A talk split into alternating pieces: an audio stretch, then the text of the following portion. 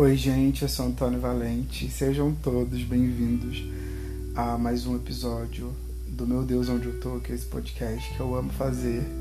Inclusive, eu quero agradecer a todo mundo que ouviu o nosso último episódio e que mandou mensagem, que compartilhou. Eu fui surpreendido positivamente pelos feedbacks, né?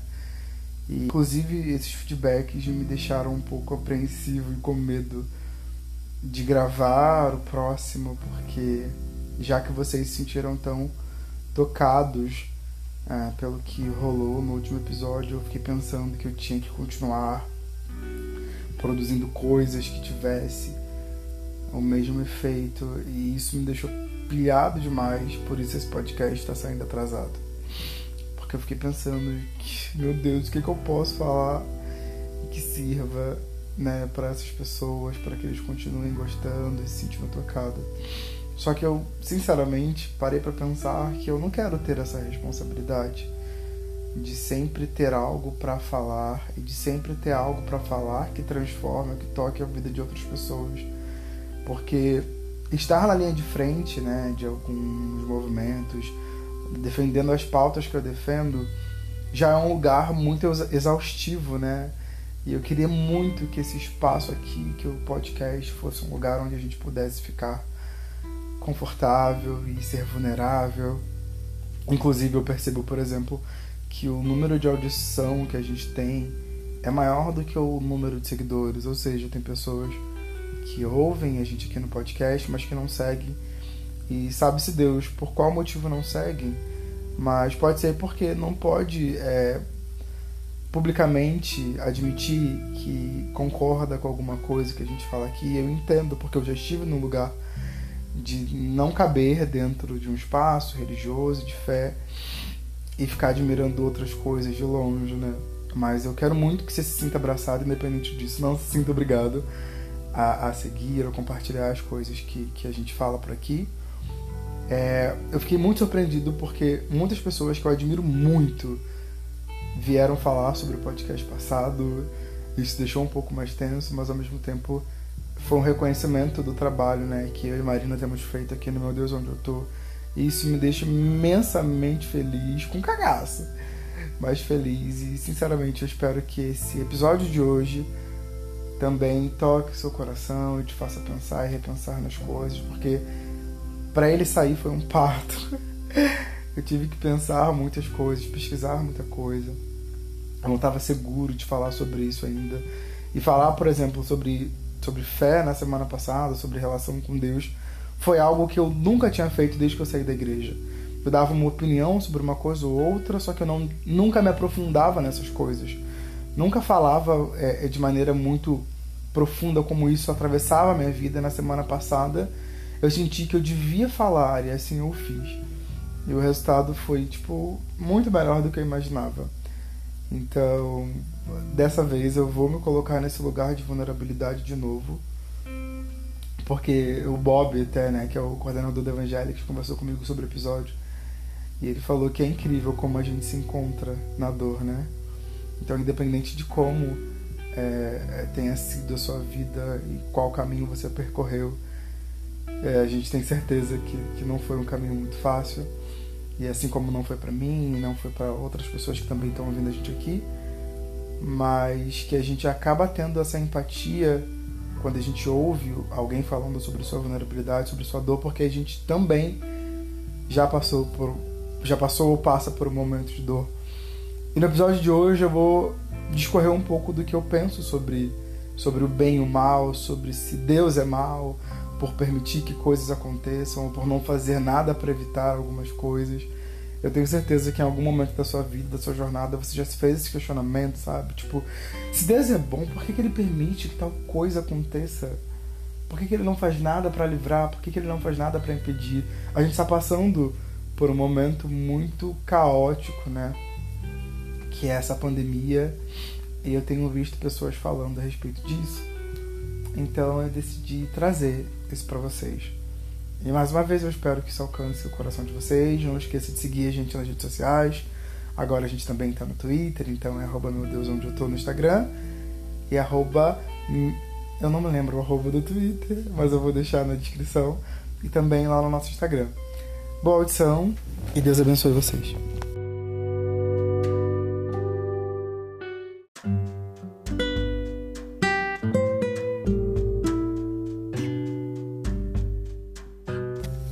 Quando eu tinha seis anos, os meus pais se separaram.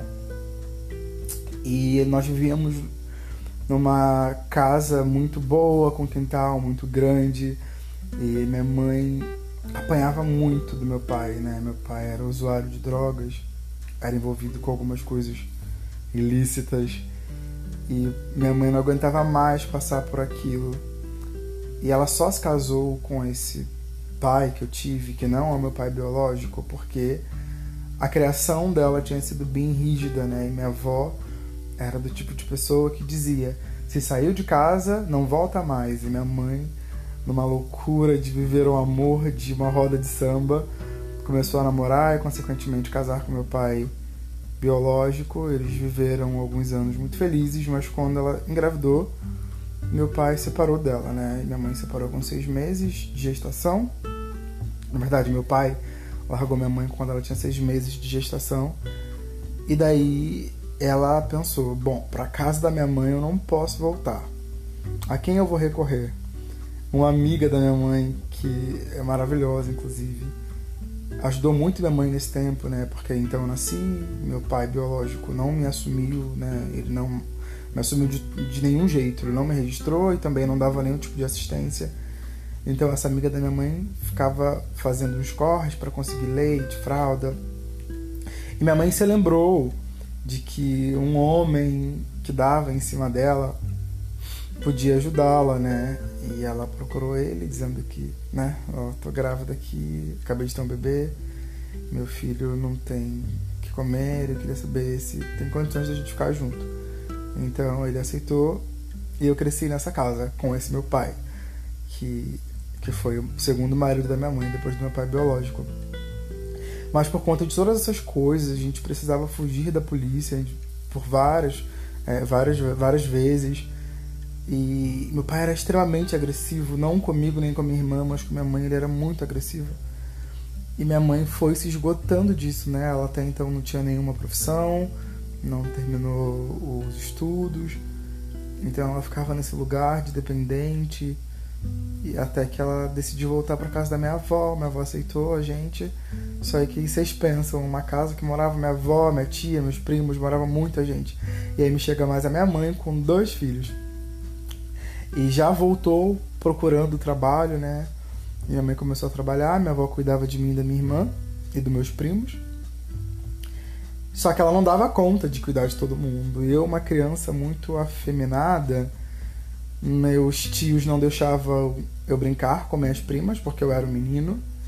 E os meus primos meninos não queriam brincar comigo porque eu era um viadinho. Então eu ficava muito sozinho, brincava só eu e minha avó, ou só eu no tapete mesmo de casa.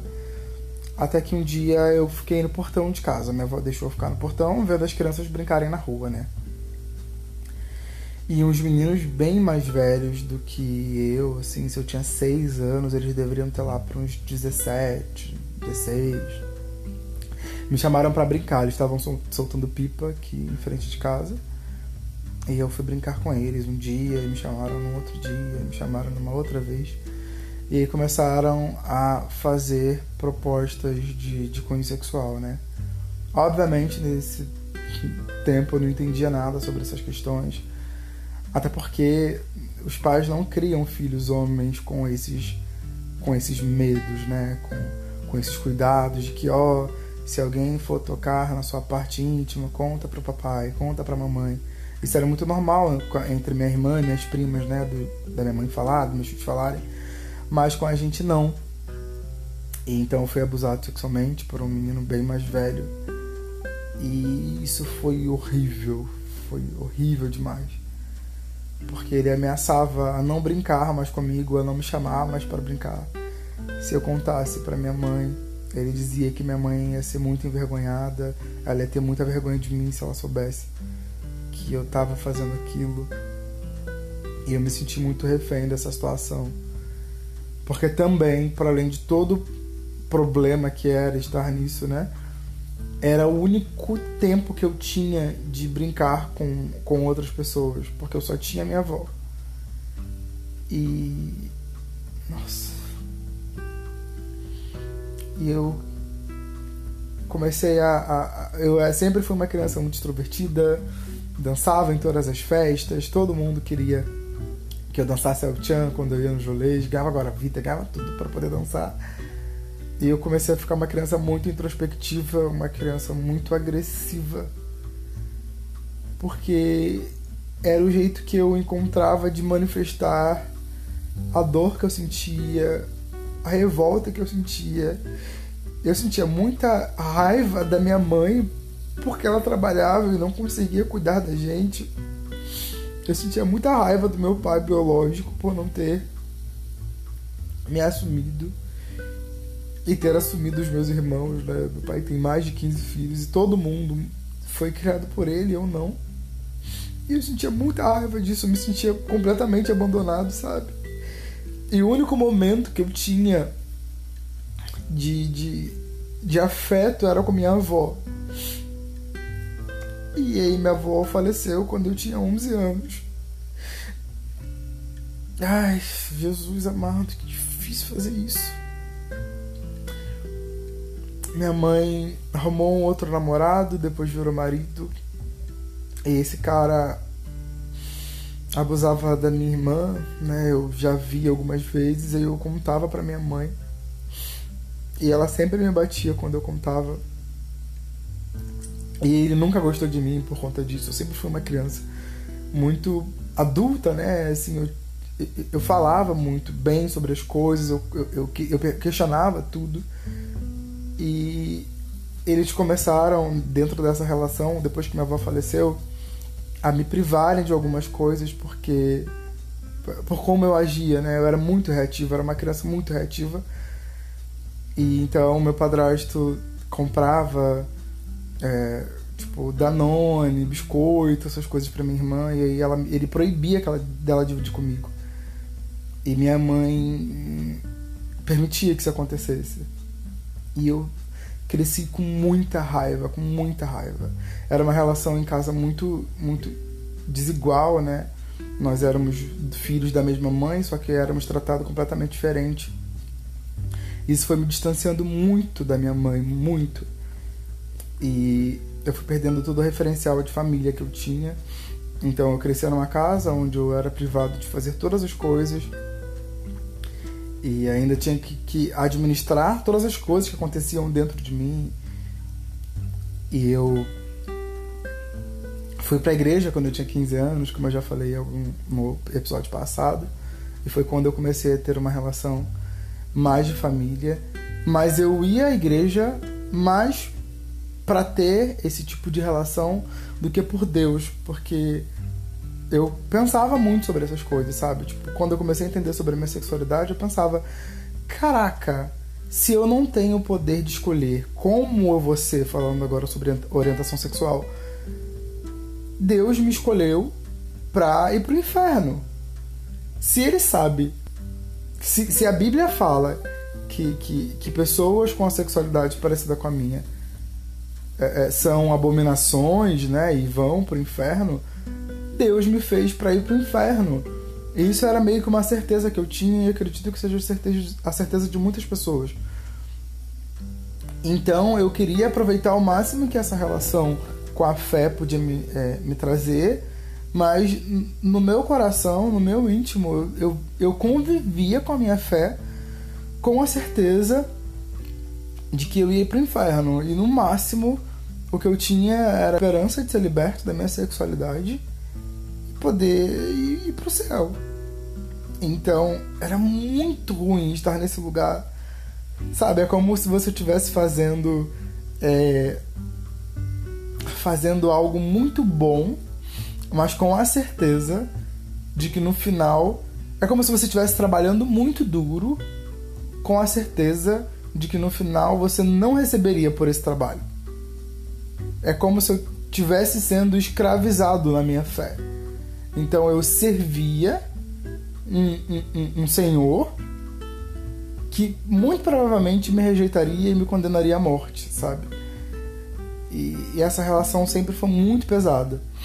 E eu não conseguia falar a respeito do abuso sexual para ninguém, eu não conseguia falar a respeito da minha sexualidade para ninguém. Eu só queria ter o mínimo de paz e de afeto que eu podia ter. Então, toda toda a minha busca religiosa nesse né, nesse período da minha vida foi mais para aliviar todas essas questões do que porque eu, eu via sentido é, em viver aquela fé.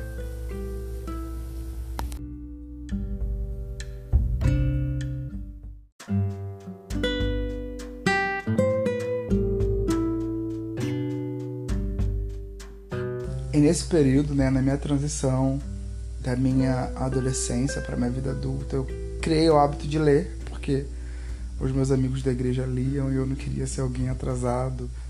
Então eu queria me sentir pertencente né, àquele grupo. Eu queria ter o que falar quando eles começassem a falar sobre os livros que eles liam. E eu me lembro de ter lido A Cabana. Eu acredito que muitas pessoas tenham lido.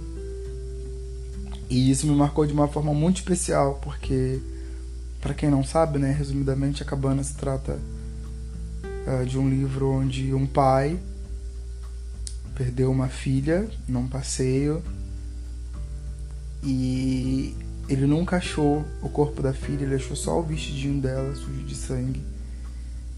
E ele culpava muito a Deus por por tudo que estava acontecendo, né? Por tudo que havia acontecido com a morte dessa filha, com o desaparecimento desse corpo. E os questionamentos sempre giravam em torno de que Deus, por que, que você permitiu que isso acontecesse? Se Deus é bom, por que minha filha, uma criança inocente, precisou passar por isso?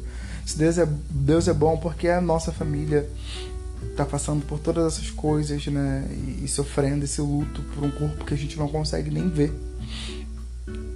E ao mesmo tempo que eu lia isso, eu pensava em todas as vezes que eu questionei a Deus a respeito da bondade dele, em detrimento de tudo que eu tinha passado. E, e eu, isso, isso me alcançou, tipo, num lugar que eu não sei explicar para vocês.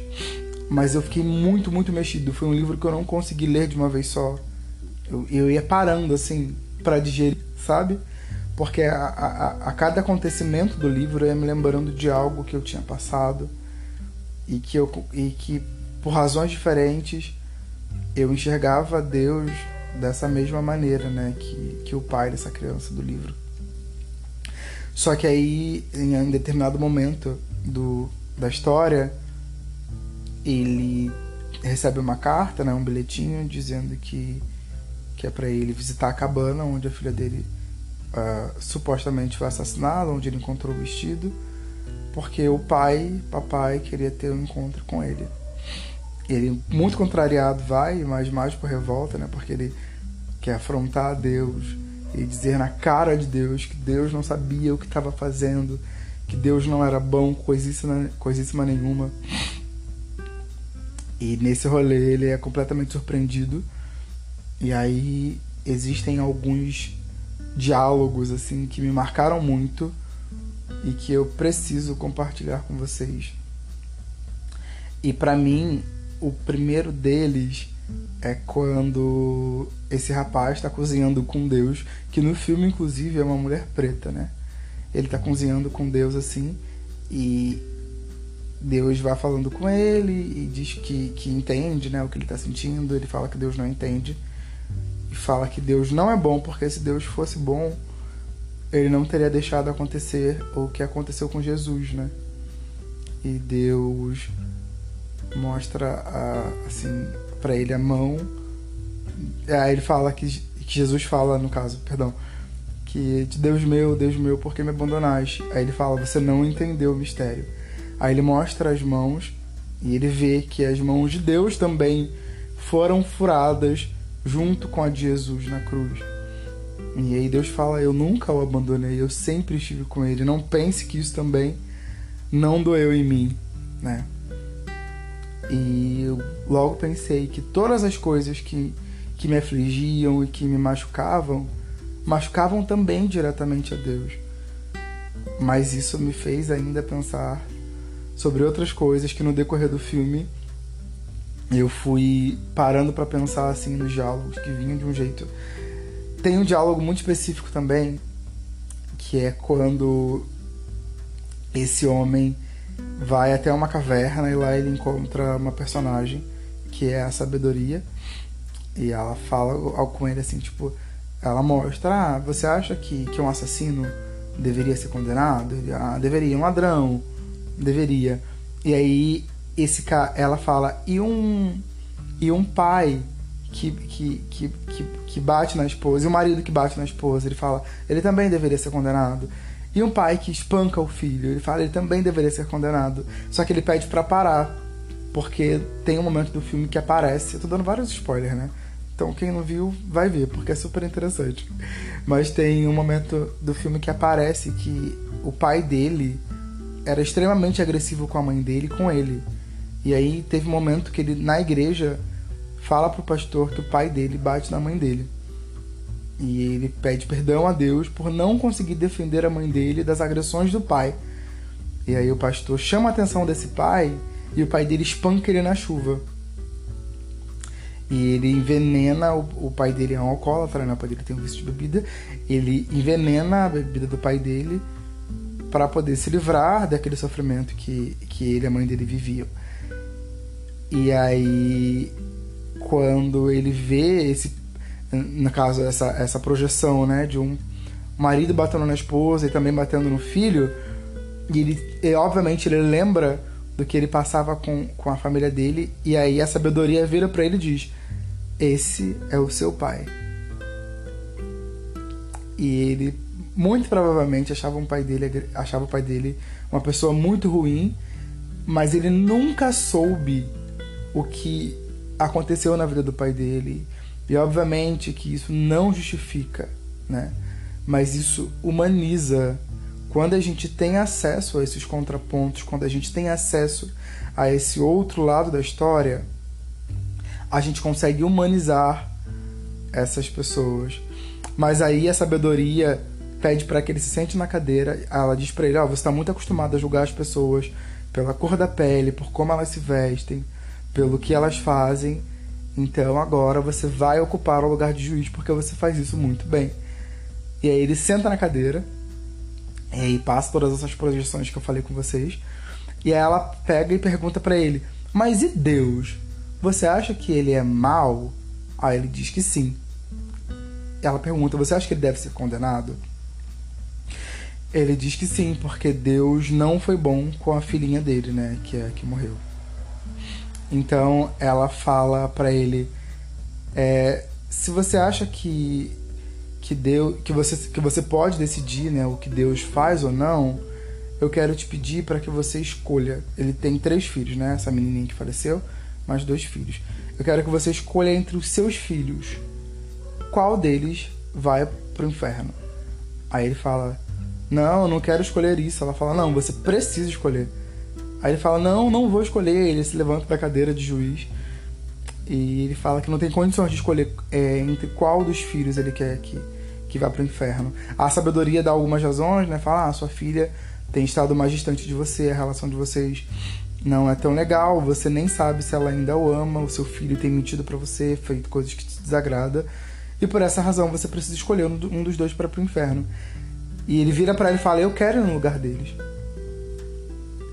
E aí ela fala para ele: se você é, consegue fazer coisas boas, né? Tipo, tomar decisões que, que, que, que, que você precisa se anular para salvar os seus filhos, imagina Deus. Então ela faz um paralelo de que todas essas pessoas que ele julgava que devia morrer, que devia ser condenado de algum modo por conta de suas, de suas atitudes, também eram filhos de Deus. E que a gente, obviamente, não consegue é, mensurar essas coisas ou entender essas coisas quando a gente está nessa posição que tudo parece gerar ao nosso redor. Inclusive, ela tem um momento que, que ele está com o Espírito Santo e eles estão meio com uma, uma, um personagem que representa o Espírito Santo, obviamente e eles estão num jardim e o Espírito Santo pergunta para ele o que, que é o que, que é o bem, o que, que é bom. Aí ele fala todas as todas aquelas coisas que que, que, que me agradam e que fazem feliz as pessoas que eu amo. Aí ela pergunta para ele: "O que que é o mal?" E ele responde: "O mal é tudo aquilo que me desagrada e que machuca as pessoas que eu amo." Aí ela fala: "Ah, então você é o juiz." Aí ele fala: "De certo modo, sim." Aí ela, ela, ela, ela, ela levanta esse questionamento. Porque a nossa concepção do que é bom e do que é ruim sempre tá sempre gira em torno dos nossos próprios interesses. E ela fala para ele, olha só, mas você tem que entender que aquilo que é bom e ruim para você, que, que aquilo que é bom para você pode ferir uma outra pessoa. E aí aquela pessoa vai interpretar aquilo que é bom para você como uma coisa ruim. E, e, são por essa, e são por essas coisas que geram discussões sem fim, que gera guerra, e ele fica reflexivo sobre isso. E eu tava pensando também, quando eu penso na. Nossa, tava pensando também quando eu penso. e eu tava pensando que olhando para esse panorama que eu apresentei para vocês da minha vida, eu inúmeras vezes quis ditar o que era bom e ruim, né, baseado naquilo que me machucava e naquilo que me agradava. E eu nunca fiz um contraponto de nada. E não que eu devesse justificar a, os erros de outras pessoas, mas eu sempre olhei para toda essa situação no lugar da minha dor. Na parte que contei para vocês que Jesus, que o, o pai está na cozinha cozinhando com Deus e ele fala para Deus que, que Deus o abandonou no momento em que ele mais precisou, porque Deus não podia ter deixado que a filha dele fosse assassinada tão brutalmente, Deus fala para ele que quando você só tá enxergando sua dor, você não me vê. E é muito fácil nas nossas relações a gente sempre responsabilizar alguém por conta da dor que a gente está sentindo, né? E eu fiquei, caraca, eu tava tão preocupado é, em falar da minha dor, é entender as minhas questões, não que seja errado, né? Mas eu não enxergava Deus, eu não conseguia enxergar o cuidado de Deus por conta é, de estar imerso no meu sofrimento. Então eu era incapaz de enxergar qualquer outra coisa. E eu acredito que as coisas tenham clareado, né? Que as coisas tenham melhorado nessa minha relação com Jesus e com Deus, principalmente quando eu conseguir ter autonomia para tocar esse relacionamento. E é muito. É, eu fico pensando que quando você sabe, por exemplo, de um término de um relacionamento, a partir de uma pessoa, você tende a dar razão para essa pessoa, porque foi a que te contou a história. E a outra pessoa da relação, que você não teve acesso, parece ser a pessoa ruim, né? E então a gente determina, né, quando a gente sabe dessas histórias, quem é o vilão e quem é a vítima. Mas se a gente se desse, por alguma razão, a chance de ouvir o outro lado da história, se a gente se desse, por alguma razão, a chance de um contraponto, muito provavelmente a gente ficaria imparcial ou a gente poderia até mudar de opinião. E infelizmente a gente tem enxergado Deus e Jesus a partir dos olhos de outras pessoas. A gente tem enxergado a, a nossa relação com Deus, a gente tem pautado a nossa relação com Deus baseado em pessoas que falam de Deus. Mas trazendo por esse paralelo, quando você conhece alguém pelo olhar do outro, você não conhece a pessoa que você está achando que você conhece. Então, se nessa relação você ouviu só um lado da história, você não sabe da história toda. Você não conhece a outra pessoa. E aí a gente cresce e constrói uma relação com Deus baseado no que outras pessoas acham e dizem sobre Deus. Por isso, construir autonomia para levar essa relação adiante sem a interferência de ninguém mudou tudo, exatamente tudo o que eu pensava a respeito de Deus. Né? E principalmente quando eu comecei a ler a Bíblia e tentar é, interpretar, entender ela de modo que, que coubesse dentro da minha compreensão, tudo fez muito mais sentido, né? E eu fico eu fiquei me questionando se os profetas, sabe, Jeremias, Isaías diziam que os caminhos de Deus eram maiores que os, que os nossos caminhos e que os pensamentos dele eram melhores do que os nossos. Eu me sentia tipo, gente, quem eu penso que eu sou para poder dizer o que Deus deve ou não fazer? E também não é sobre isso. Eu acho que, na verdade, eu acredito que o grande problema e o que muda toda essa nossa relação com Deus e com, com a vida é a confiança. O que nos falta é a confiança para entender que mesmo quando a gente não tiver todas as respostas, mesmo quando as coisas não saírem do jeito que a gente espera, né? E a gente vai para a Bíblia, quando Jesus fala: "No mundo tereis aflição, mas tem de bom ânimo, porque eu venci o mundo".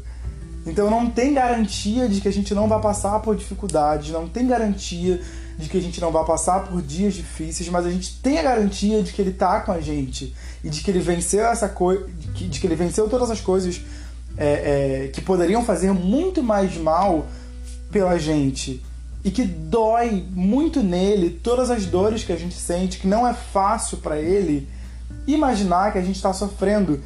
Mas a, a gente também precisa ser realista e entender que muitas coisas acontecem nas nossas vidas por escolhas nossas e às vezes por escolhas dos outros. Se eu vivo em sociedade, se eu vivo em comunidade, se eu me relaciono com outras pessoas, consequentemente as escolhas dessas pessoas vão me atingir.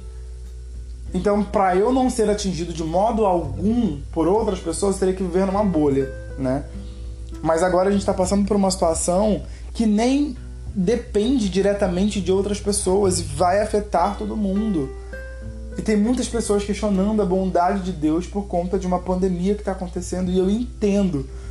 Né? E geralmente vocês ouvem palavras né, de, de triunfalismo, que é sobre esperança, sobre vencer, sobre que isso vai passar. Mas o que eu quero dizer para vocês é que hoje a gente não tem nenhuma previsão de que isso tudo vai acabar. A gente não tem nenhuma previsão de quando isso vai acabar. E o que a gente precisa se apegar agora é o, é o que a gente tem nesse momento. E graças a Deus que mesmo diante de um caos e que mesmo muitas dificuldades, a gente ainda tem o amor de Deus. A gente ainda tem a possibilidade de construir uma relação. Então, por mais que hajam dificuldades, sempre vai haver a companhia de Jesus. É, eu, eu não vou. É, é, é insano virar para as pessoas que, que já estão vivendo, né, que já estão sendo afetadas de maneira concreta por conta dessa pandemia, e pedir para que elas tenham paciência, pedir para que elas tenham esperança, porque elas estão vendo pessoas que elas amam morrer, elas estão sentindo fome, elas estão sem acesso ao hospital. E como é que você fala sobre esperança para essas pessoas? É até desumano você não querer que elas sofram por algo que está acontecendo real. Mas eu acho que o único jeito que a gente tem de sobreviver a isso tudo, a todas essas é, é, todos esses imprevistos, né? É confiando no amor de Deus, é confiando que a possibilidade de se relacionar com Ele tá para além do momento atual, tá para além das nossas dificuldades.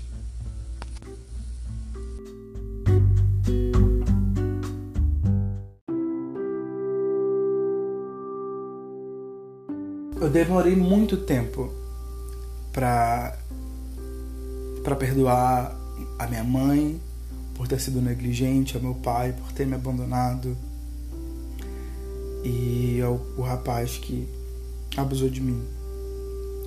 Porque por conta dessas pessoas a minha vida tomou um rumo que não foi uma decisão minha e que muito me machucou só que quando eu comecei a tentar entender os contrapontos, né? Eu já falei um pouco, na verdade, já falei muito sobre meu pai aqui nesse podcast.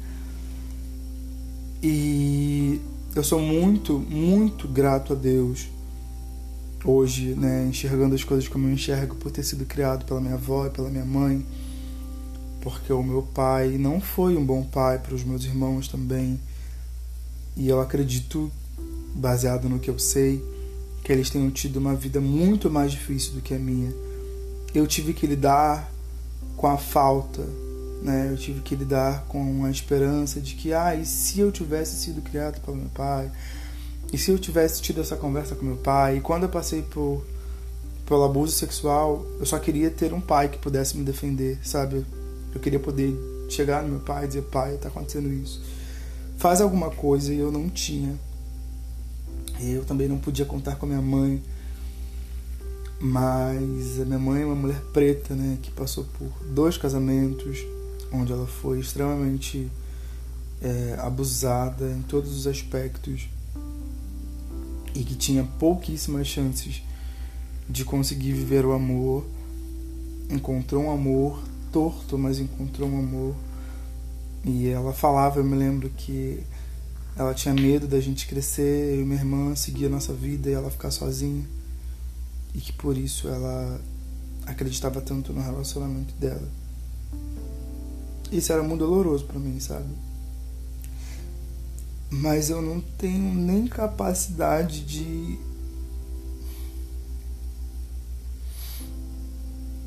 de mensurar como foi para ela estar tá nessa situação de ter sido abandonada duas vezes, de ter apanhado, de ter passado fome, de ter, ter fugido da polícia, de ter casado para não deixar um filho passar fome, sabe?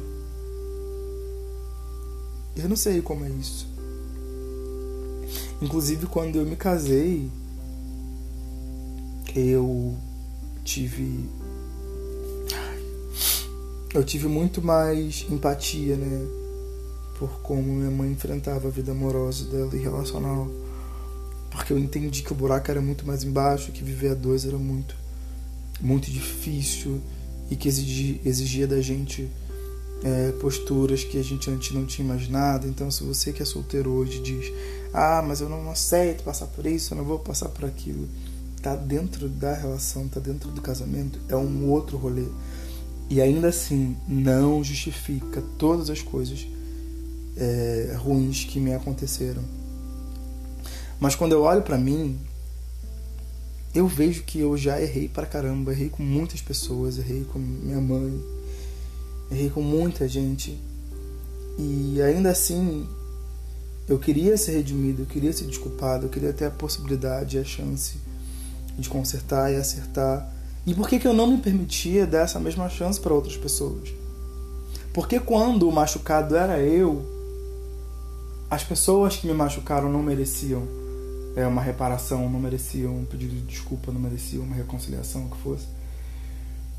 E isso mudou muito, assim, quando eu entendi, principalmente, que, que a minha relação com Deus, é, podia ser construída de forma, uma forma direta, né, sem precisar de intermediários e de que e quando eu comecei a olhar para Deus do jeito que Ele era, eu pude me olhar do jeito que Ele me via e eu me senti digno de fato de, de viver o amor, de viver a fé, de viver minha sexualidade.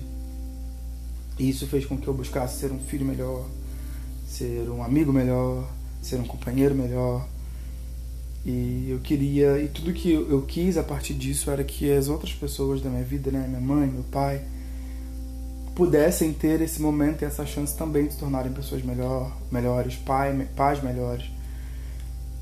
E eu pude ver a bondade de Deus em diversos momentos da minha vida, mas principalmente em Jesus, sabe? Em Jesus.